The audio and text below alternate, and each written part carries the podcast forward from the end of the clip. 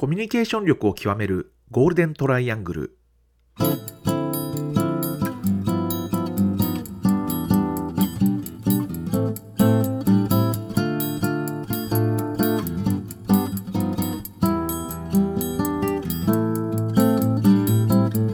仕事でコミュニケーションを扱う3人がこれまでの経験や最新の話題を語りながらコミュニケーションとは何かを一緒に考えていくポッドキャストです。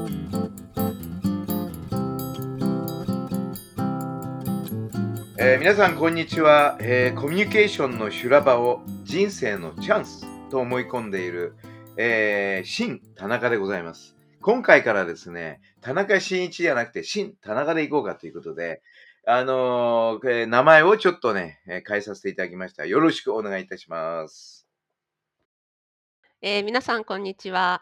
SE から PR に転職して早、えー四半世紀、高木恵子です。よろしくお願いします。はい、えー外資系企業でマーケティングを経験してきたアメリカ在住の中川博隆です。はいえっ、とさえっ、ともう何回目ですかねこれ5回目です。5回目ですか早いもんですね。まあ、いろいろと、えっ、と、もっともっと深くですね、コミュニケーションの本質をついていきたいなと思います。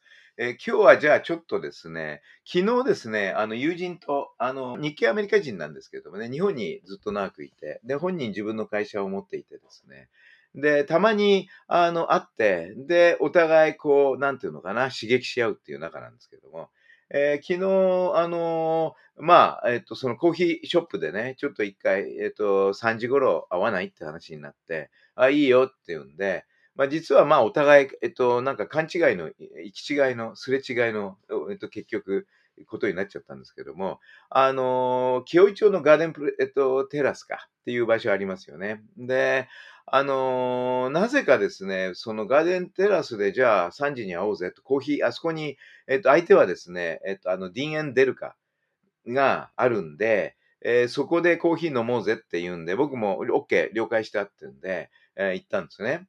で、なぜか頭の中に、あのーあの隣のビルなんですけれども、えっ、と、えー大田、ニューオータニですね、のビルがあるわけですね。で、なんかね、あの、ガーデンテラスって言われた瞬間にね、あ、あ、大谷ね、ニューオータニだって思い込んじゃったんですね。ね。まあ、あの、一応私の標語はコミュニケーションの修羅場をね、人生のチャンスと思い込んでるっていうふうに言うぐらいですね、思い込みの激しい男なんで、思い込んじゃったんですよ。で、あのーまあ、ニューオータニの駐車場にパークしてですね、で、上上がって、あの、ガーデンテラスなんですけど、って言って、えー、ディーンエン出るかないですか？って言ったら、いや、ありませんって話になっちゃって、いや、そんな話ないでしょって言ってね。で、他になんかガーデンテラスってあるんですかって言ったら、向こうの清井町の方にありますよって、隣のビルですって言うんで、で、大慌てで走ってってね、行ったんですね。あ、で、やっと、あ、ここだったんだ、また勘違い、甚だしいななんて思って、相手に悪いなと思いながらですね、えーディーンエンデルカをですね、探してたんですよ。ところが、コーヒーショップいくつあるんだけども、いくつか。えっ、と、一つもディーンエンデルカじゃないんですね。で、こんなバカな話あんのかと思って、えっ、と、もう、えー周りに聞いてもね、いやー、知らないって言うし、で、迷ってたんですね、あそこのテラスのところで。そうして、さめってたって言った方がいいな。そしたら、なんかね、どでかい声で、なんか、シーンとか、シーンって、まあ、シンね、シン田中ですよ。覚えてくださいね。シン、シン、シンっていう言葉がこう、誰か叫んでるのね。で、誰だと思ってパッと見たらそいつなんですよ。で、お一体どこにディーン・アンデルカンがあるんだつって言ったらですね、相手はね、えーいや、あるじゃないか、ほら、ここだよって言うんですよね。どこにディーン・アンデルカって書いたんだよつったら、本人が、あれつってね、あれ？これディーン・デルカじゃないの？って話になって、そこにいる店員さんにちょっとディーン・アンデルカじゃないの？ここはって言ったら、いや、あの、数週間前に変わりましたって話になって。で、そいつもだからですね、まあ僕も勘違いして思い込んじゃったっていうのもあるんですが、えー自分の方で DN 出るからって言ったね、張本人が彼なんで、これもまたね、おかしいと思いません？だから、まあ、いずれにしても、そういう、あえてよかった、あえてよかまあ。少なくともあえてよかったなっていう話になります。で、そういうなんか変な茶番劇があった後の、まあ話ですから、どんな話が出てくるのかって言ったら、あの、相手の方から、その、えーっと、まあ、新田中のですね、もどきの、えー AI を使ってですね、えー作ってみないっていう話になって、で、何作るのっていや、もうほとんどね、多分友達だったらわからない。映像なんですけどね。友達だったらわからないですね。わからない。友達でもわからない。あの、もしかしたら、えー親とか、ね、パートナーだとちょっとわかるかもしれない。もしかしたら。おでも、ほとんどわからないほどすごいクオリティの高い映像が作れると。AI 通じて。で、しかも、あれですよね。なんかよくプーチンさんの映像がね、これが本物そかっうそうそう。てありますよね。ありますよねそれですね。はい。そう。で、しかもそこを AI であの教え教え込むと。うん誰が教え込むって僕が教え込むと。要するに僕の持ってる経験、知見、ありとあらゆるものをですね、教え込んでいくと。そうすると、新田中もどきっていうのがですね、生まれると。わまあ分かったけど、これどうすんの？って話になって、いや、それをどうビジネス化するか話さないって話になってきてですね。で、なんで俺と話すのって言ったら、いや、これ PR、コミュニケーションに結構使えるんじゃない？って話になったんで、うんで、結構議論してたんですね。議論して。でもなんかね、あんまり僕もピンとこなくて、えー、で、えっと、彼もなんか、えっとですね、今度の7月の21日で、え還暦を迎えるらしいんですね。で、あ、還暦かってんで、で、還暦って言うんで、もう、もう、あえて派手なことをしようってんで、どでかいバースデーパーティーやるらしいんですよね。まあ、僕はあんまりちょっと気が済まないんだけど、そういうとこってなんかね、いろいろね、来る人って変わってるじゃないですか。ね。だから、あんまり行く気はないんだけど、まあ、まだ決めてませんけどね。で、なんでそんなのするのって言ったら、やっぱりね、聞いてると、やっぱり年を取ってきてるんで、あの、やっぱり先が見えてくるわけですね。人生の。そうすると、彼が今ね、なんでこんな AI に凝ってるかというと、これ面白いこと、なんかスタンフォードの学者がですね、あの、なんか、えー、ハツカネズミの細胞を若返らせることができたっていう研究発表ほ 要するに、エイジングの問題にものすごく興味があるんですよね、彼。うん。で、そこから AI っていうのを発想してて、で、えーなんかね、本当に、だから、いわゆる、えっと、細胞っていうのは年を取るっていうのを逆に若返らせるっていう技術。で、これがスタンフォードの学者が話してるってわけですよ。うん。で、それに今興味示していてって話になって、で、ああ、また、大体みんな年取ってくるとだんだんそういう話に興味を持つんだろうなと思って、そんな技術があったとしても間に合わないよって、ええそこまで言うと買いそうだから、あの、言わなかったんだけども、えーただその時にエイジングの話になった時に、さっきのそのですね、新田中もどきのね、話と結びついてですね、あ、だったらね、あの、えっと、しみんな死ぬのは嫌だよねとね。うん。でも死ぬことはもう受け入れざるを得ないよねと。そうするとね、それを受け入れざ入れ入れた後、もしかしたら次の煩悩っていうのがね、死にたくないっていう煩悩の次の煩悩ですね。うんうん。もう死ぬしかないと。でも次の煩悩って言ったら、何らかの自分を残したいっていう煩悩があるかもしれない。うん。人間には。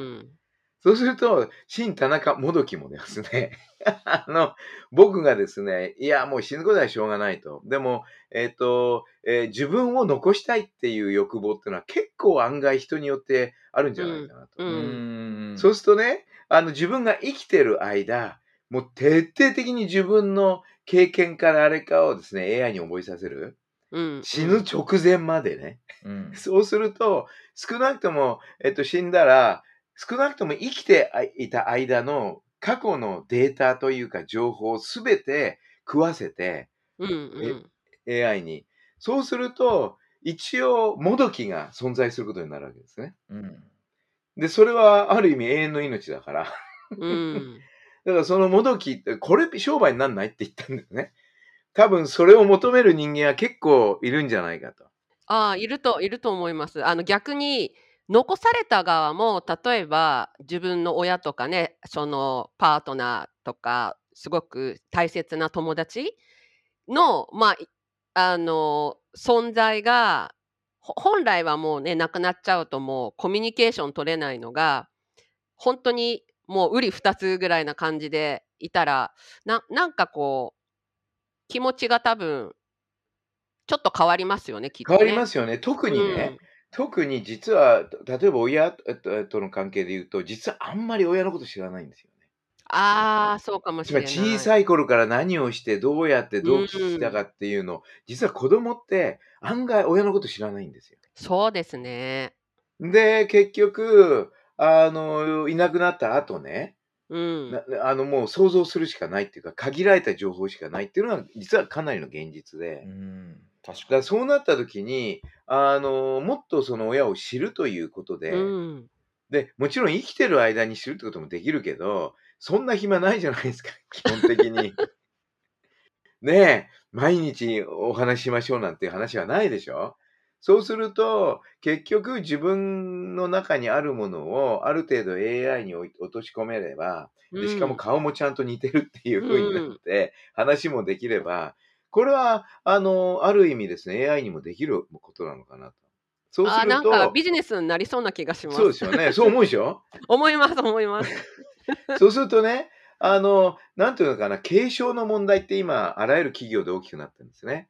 特はい。に日本の企業っていうのは、あの、ノウハウっていうのがどっちかというと、いわゆる、あの、暗黙知になっちゃってるんで、うん。だから、あと10年経つと日本の、え、一番いい強みって全部消えちゃうんですよ。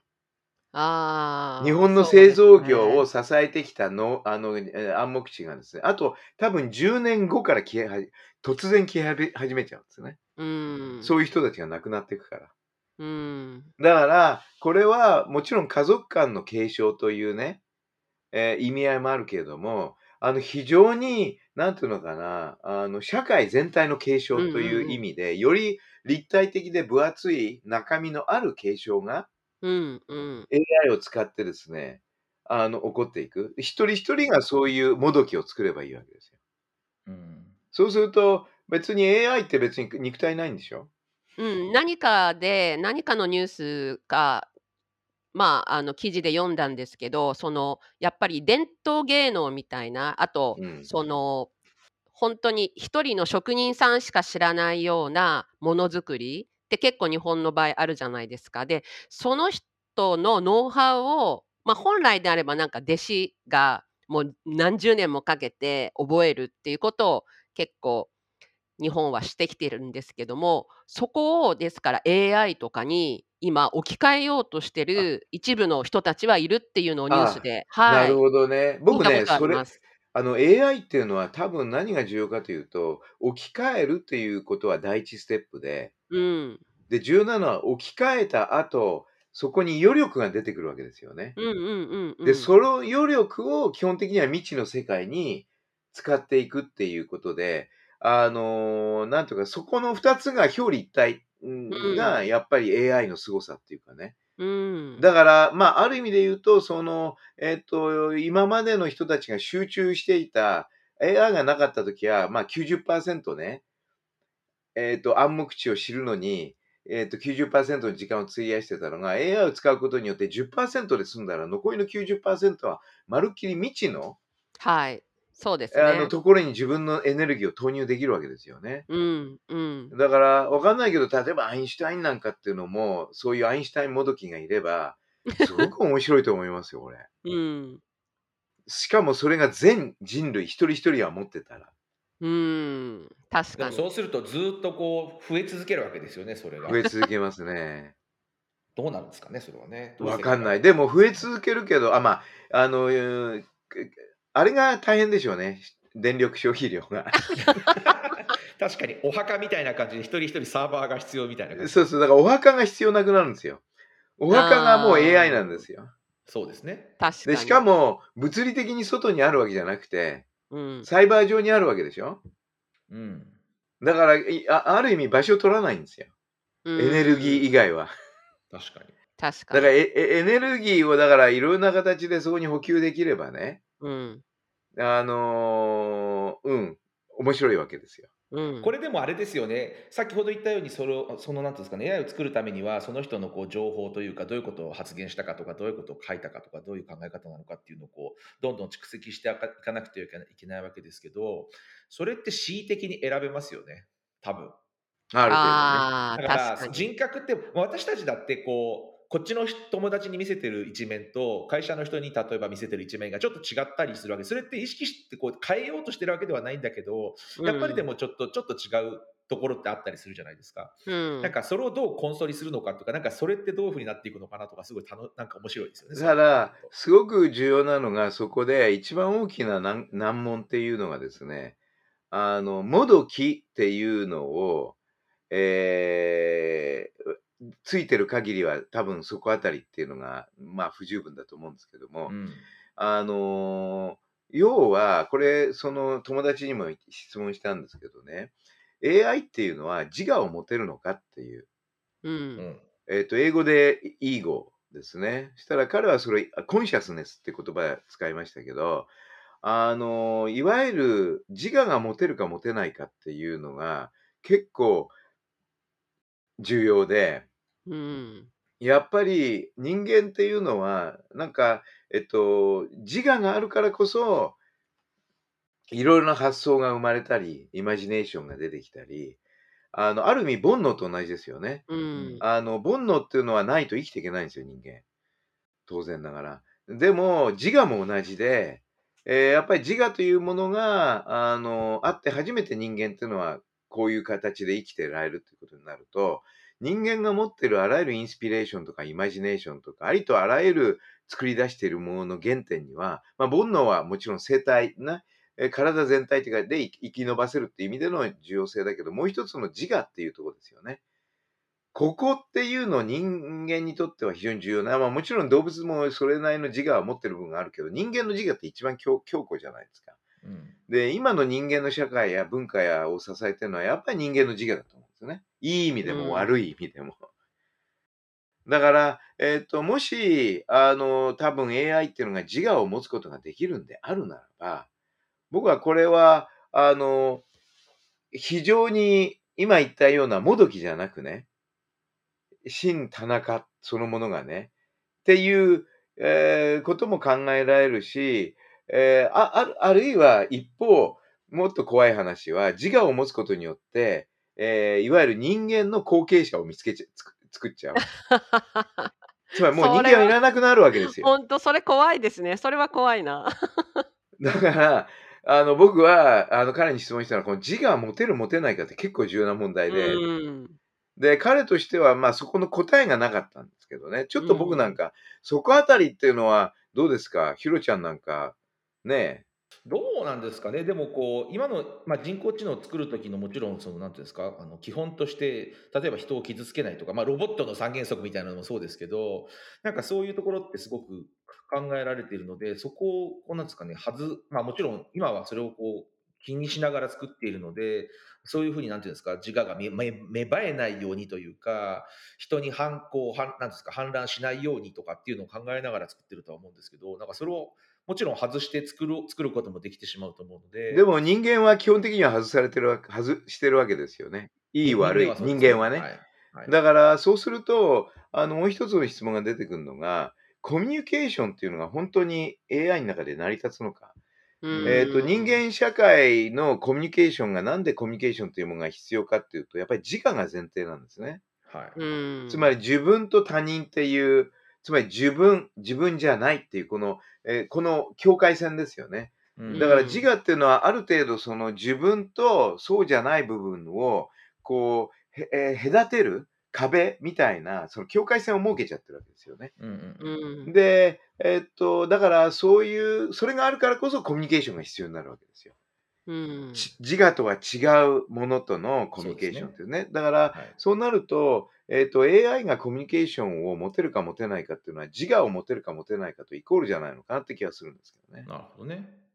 うんだからそこあたりなんか結構ね、あの、ある意味コミュニケーションの問題として面白いと思いますね。うんそうです。ね、確かに。でも自分もどきができたら面白いだろ 自分もどきと自分でこうなんか会話するっていうのは、それはそれは、そうそれは楽しいですあ、面白いかもしれない。で、しかもね、あもし自我を向こうが持つんであれば喧嘩になりますよ。そうですね。AI と喧嘩するって。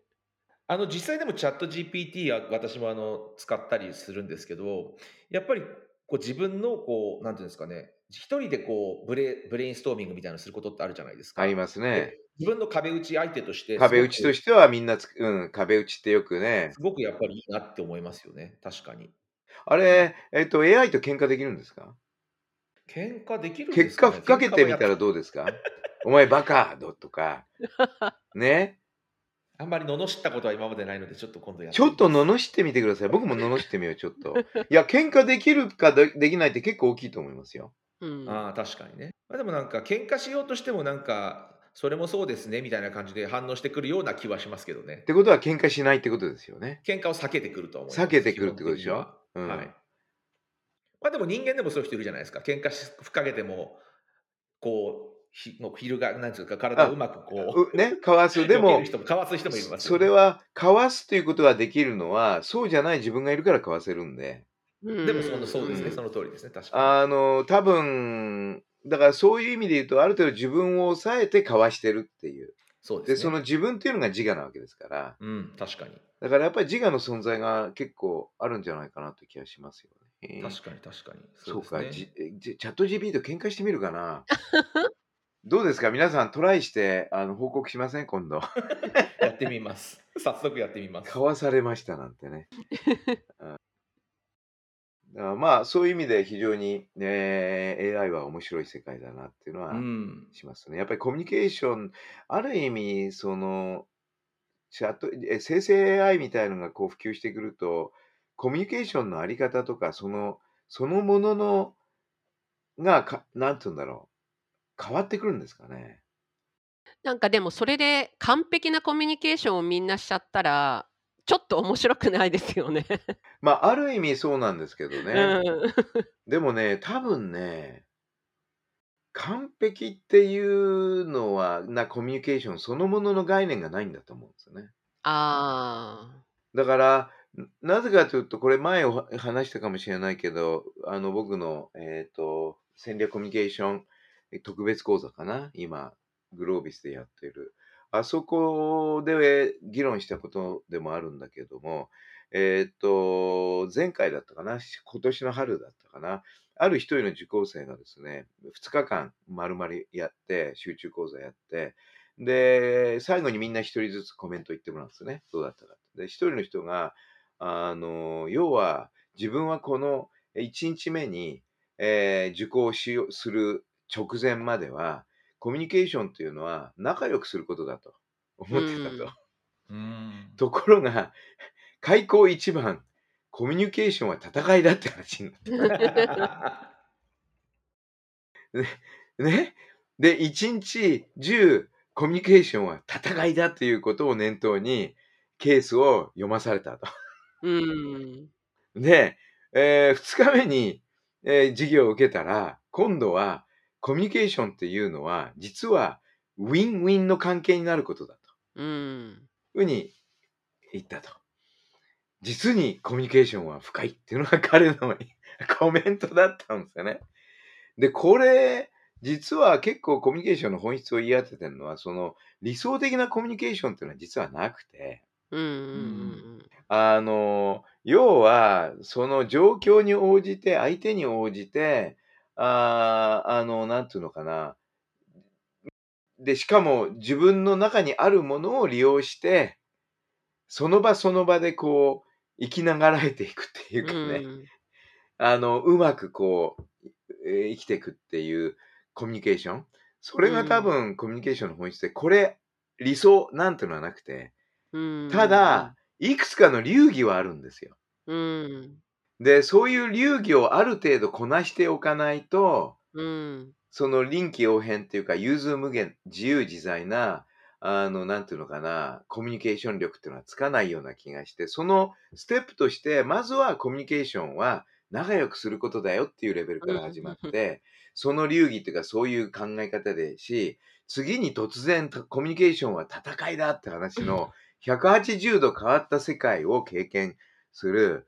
で、その後、結局行き着く相手っていうところは、この社会っていうのはみんなでやっぱり力を合わせて生きていかなきゃいけないということにうん直面し、これは一方がウィンじゃ、で一方が負けじゃダメで、ルーズじゃ。うんうんやっぱりいかにして双方でウィンウィン取るかっていうのを実現していくっていうコミュニケーションっていう。だから結構その3つ段階の3段階説っていうんですかね。うまくその受講生はね、お医者さんだったけども、あの、非常にうまく分けたなっていうんで、だから多分、えーっと、いろいろなコミュニケーションがあるんだと思いますね。うん。昨日のね、友達ともそういえばあって、あの、なんだっけ、えーえーと、トランプのコミュニケーションはどう思うってわけですね。で、実はなんでって言ったら、いや、トランプ流をちょっと使ってみようかと思ってるってわけですね。あやばいぞって言ったんだけど、えーなぜかというと、トランプはあえてああいう態度を取る。うんえー非常にもう敵対的な対立構造を作り、えーたえーとこう攻めるで、ボンボンボンボン言うっていうやり方ですよね。で、当然ながら嫌われるわけですよ。うん。でも、嫌われる反面、そその反作用として、すごく好きな人も出てくるんですよね。うん。うん。で、問題は、そのすごく好きな人たちが、えー国民全体の何パーセントいればいいのかっていうのがうんトランプの計算なんですよ。うん。で、それは多分30から35。うん。もうき熱狂的なファンがい30から35いりゃ、えっと、アメリカの大統領にいいい続けられるっていうね。うそう。ん。そう残りの70%近くの人はもう敵に回ってもらわないと困るんです、逆に。なるほどね。敵に回るからこそ味方も反作用でこう強くなって強くなるんですよね、気持ちがね。気持ちが。だから、そこで彼が使った天才的な方法はマスコミを敵に回すっていう。うん。マスコミを敵に回すことによって一挙に7割を敵に回すっていう。うん。で、その7割を敵に回すことによって、その反作用の力学として30%が強烈的なし、えっと、信奉者になるっていう。うん。この、あのーえメカニズムですね。これはオバマの、えっと、コミュニケーションの流儀とは違って、オバマの場合は絶対多数の支持を得る。つまり、絶対多数、なるべく多くの人から好かれるっていうのが彼のやり方ね。うん。で、うん。そのためにはマスコミを大いに利用しなきゃいけないし、インフルエンサーマーケティングも大いにやんなきゃいけないし、っていうような違いがあるって感じですよね。だから、えっ、と、その説明をしたら、彼は、ななんで、どうすんだねなど、どうしてトランプをやるんだってんで、いや、今、真のね、真田中のね、えっ、と、トランプの表現を、あの、説明を聞いてね、俺は自信を持ったと。俺はやるぞって。な何やるのって言ったら、AI で、あの、炎上させるってね。炎上させるって、なんか新しいブランドでね、炎上させるんだと。うん。ね？で、新しいブランドだブランドだから失うものはないと。例えば大きい企業っていうのはもはやブラブランドもあるし、レピュテーションもあるから、そうすると炎上させるような行為はできないと。うんうん。でも、今度のは自分の会社も炎上させたくないから、自分の会社は会社で別で、まるっきり新しいですね、どこの馬の骨か分からないようなブランドを立ち上げて、そこで炎上させると。で、そこで炎上したことによって、そこでの、えーほ本人がやってる技術に注目を持たせる。うんなるほど。で、やりたいと思ってると。じゃあ、い今の真からの言葉を聞いて確信を持ったっていうんで、まあ一応ね、あの法的に一応ね、大丈夫のようにカバーはしとけよっていうのはうん。言ったらですね、これもちょっとびっくりした反応だったんだけど、あそうだよなって気がつかなかったよね。で、しかも、法的にカバーするっていうのは、えっと、AI じゃかなり難しいからなって言っといたんですけど、うん。だって、わかんないじゃないですか、ほあの弁護士の連中も。うん、どういうとこにリーガルリスクがあるかうん。そうですよね。何しようとしてるんですかね。知らない。知らない。怖いんですけど。怖い。いや、だからまあ、いずれにしてもコミュニケーションっていうのはいろいろなパターンがあって、様々なパターンを経験した方が、あの、臨機応変に、あの、自分流のコミュニケーションっていうのを確立しやすくなるんじゃないかなって気がしますね。うんなるほどね。まあでもそうそういう意味ではだから経験がたくさんやっぱりないといけないってことですよね。まあそうですよね。経験がなきゃいけないのと、やっぱり、なんていうんですか、さっきのあの文章化できるかどうか、あ 要するにトップの発信力を変えるって話したけども、やっぱり自分の中でそれを構造化と、構造化するって僕は構造って言葉を使うんですけども、はい。やっぱりモモデル化っていうのかな。えーっと、ちゃんとした、なんていうんですかね、あの、イメージのコンセプトとして、しっかりと、こう、なんていうかな、作っておく。うん。で、あとそれを言葉化する。うん。言葉化するというのは何も文章だけで、あの僕文章を書くのは遅いんで苦手なんですけど、あの言葉にするのは早いんですよね。だからこうやって喋ることはもう全然厭わないんですよね。うん。だから、あの僕なんかはそれを言葉化するっていうのは喋るっていうことで、だから昨日その友達と会った話をもうすでにここで喋ってるわけですよ。そうですね。それが逆に自分の中に構造化、モデル化っていうのがこう。形がこう出来上がっていくんですね。なるほどね。そうするとまた次の場で、えっと、明日誰かと多分話すでしょう。あるいは今晩話すでしょう。その時にこういう話のうち、いくつかまたこう話すわけですね。うだからそういう癖がついてるんで、僕の場合は。なるほどね。だからあ必ず人と会った時っていうのは、しもしオフィスに戻るようだったら、社内の人間捕まえて話すんですよね。うん。昔からそうでした？昔から話す方がそうでした好きなんですか？やっぱ話す方が好き。りも話すいや、書くのは苦苦手だったんですよね。へえ。だっ、て帰国子女だから漢字知らないんですよ、あんまり。それ、そうね。文章も知らないし、とにかく日本に帰ってきたときは、あの、この前話しましたよね、ロあの、ローデシアにいたときに差別を受けて辛い思いをしたっていう。はい。日本に帰ってきたらもっと辛い思いになってですね、日本語話せない日本人って何なんだっていう話になって、うん。結構ね、きつかったですよ、いじめは。なるほど。だからこと、こだから文章とかそそういうのでは、えっと、こっちの存在感を表せないから、あの時は水泳だったかな水泳だけは得意だったんで。水泳でですね、その小学校の地区大会かなんかまで出たんですよ。おおそうそうすると、あのーうん、やっぱり周りの見る目が変わってくるわけですー。ね。そうですね。立ち位置が変わってくる。それで、あの、わかりました。ポッドキャストがやりたい理由がよくわかりました。はいあのねじゃなくてあのねですね、いや、そうそうそう、もう話で終わらせたいっていう。で楽じゃないですか、話す方が。そうか。なんかそれはでもね、わ面白いですね。私はどっちかっていうと、文字にする方が好きな子供の本当に頃から人だったので、なんか、クソだって文字にした方が、なんていうんですかね、考えをこうじじっくり考えて、正しい文章にできるというか、遂行できるじゃないですか。僕、それはね確かにそうなんですよ。うん、ただ、スピードが遅いんですよ。そう、それはその通りです。だから、次から次に出てくる発想を結びつけて、それを文章化しようとするとできなくなっちゃ確かにねう。。だから、次から次に入ってくるこのイマジネーションっていうのをどんどん言葉でも発信していくと、うん、それをまた僕が耳を、僕の耳が聞くわけでしょ？はいはい。だから、あの考えるだけじゃなくて、えー言葉として発信することがさらに僕の耳を通じて入ってくる。で、しかもこうんの手が今動いてるでしょ、手。これ手、これ手、これ、これも表現なんですよ。つまり、文章として表現するってのも表現なんだけど、うんその時の顔、笑い顔、この手の動き、これ全部表現なんですよ。確かにそうですね。で、この表現が僕の場合は、さらに発想とインスピレーションにつながってるんですね。なるほどね。そしたら、ポッドキャストじゃなくて、動画の方がいい動画の方がいいですよ。もっと伝わるかもしれませんもっね。と伝わりますね。もっと伝わりますかね。じゃあこの、このポッドキャストが人気が出たら、YouTube、ユ YouTuber になりましょう。YouTube デビューね。でもね、だからトレーニングっていうのは、あの、うん一番僕が価値が出せるんですよ。うん相手のトップの、えーね、マネジメントのリーダーの人たちと直に、もう、んえっ、と、言語、非言語をぐわーってこうね、声からあれから全部ね。うんだから、一種の何ですかね、あのーブロードウェイで劇をやってる感じですね、お客さんの前で。なるほど。素晴らしい。だからもう入ってきて、まず初めにここで笑いを取るとかね、ボンボンっつってね、ここでこけてみるとかね。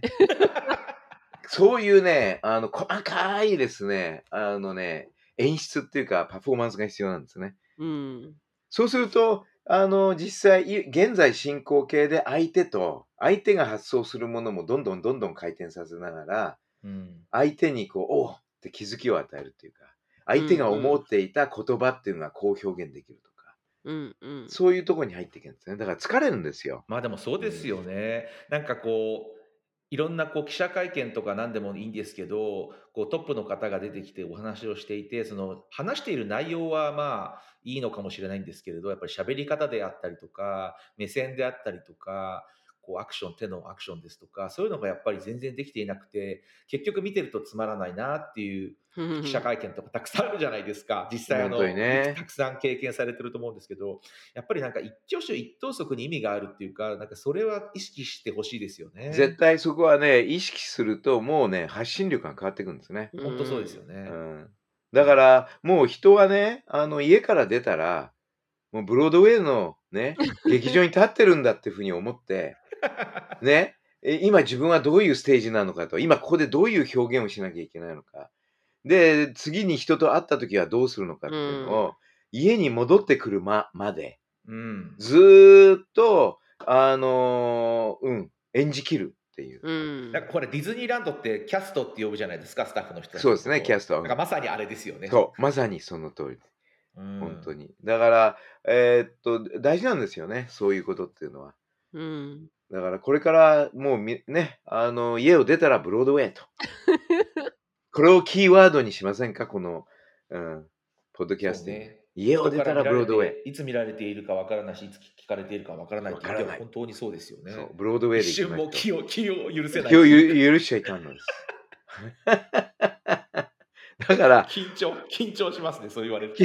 き緊張するけど結構慣れで、僕なんかうん25年この商売やってるけど、結局、文字も書かなかったし、なんか調査したって県警も何もないし、基本的にはくっちゃべってたっていう以外の何ものもないですね、今思い出すとね。振り返ると。本当に話してたっていう、それだけ。まあでも話してるけどその時の表情であるとか手振りであるとかはか大活用してるってことですよね。まあ活用してますね。ただ、書かれた、まあ、書かれた、なんていうレポートなんて僕書いたこともないしね、25年。誰かが書いてくれてるから、ある意味。だから、あの、僕は喋るのが得意なんで、だから喋って、で、こういうふうにやってよ、こうなんだよ、こうなんだよって言っていくうちに、で、僕、パワポなんかできないけど、あの、篠原にこう、ああやって、こうやって、つってね、やるわけですよ。だから、皆さんのおかげでなんとかなってるっていうか、あの、喋ること、喋る、でも喋るね。なんでだろう。昔はね、ねえ、一人っ子ですからね、僕も。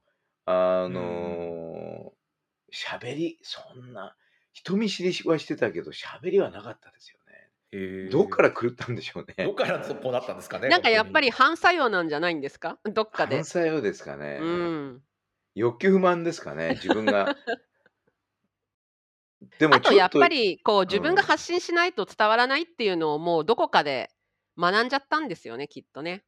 なんですかね。うん、あるいは発信続けてるし続けてると周りが動いてくれるっていう、うんうんうんうん当にああそれはあるかもうましれないですね、うまみを感じたっていうか、うん。なんかこれ別にこの25年に限らないんですけど、うん。あのアメリカで7年いた時も、なんかいつも電話か、えっ、と、飯を誰かと食って話してたっていう。うんあの、ほとんど、その時なんて僕はペンさえ、あの、英文さえ書かなかった気がしますね。だってメールがないんだもんね。あの当時。そうか当時はそうですよね。だからメールをポンポンって書くようなこともなかったし、じゃあレター書くかって書かないし、じゃあ電報打つかって打ち打打たないし、だから多分7年間僕はね、文字書いてないかもしれないおリカで。ひたすらくっちゃべってたっていう。あー社内でも社外でも。本当に、いや、それはもう間違いないですね。だって、本当に記憶がないから書いたっていう記憶が。へえ。だから、報告書とかそういうのも全部口頭でやってたんだよね。うんでもなんかメモは取りますよね田中さん。あメモは取りますけど、大体ね、あのー数時間経つと読めなくなるメモなんですよ。どういうことですか？読めなくああまりにも芸術的なんでね、あ字が。字が。あの、本当に読めないんですよ。あの、この前、えっと、恵子さんとやってた時に、ごめんなさい、僕、め自分が今、今取ったメモが読めないって話になってね。もう取ってる意味が全くないじゃないですか。ないんとは言いながら、でもですね、確保も努力しようと思っております。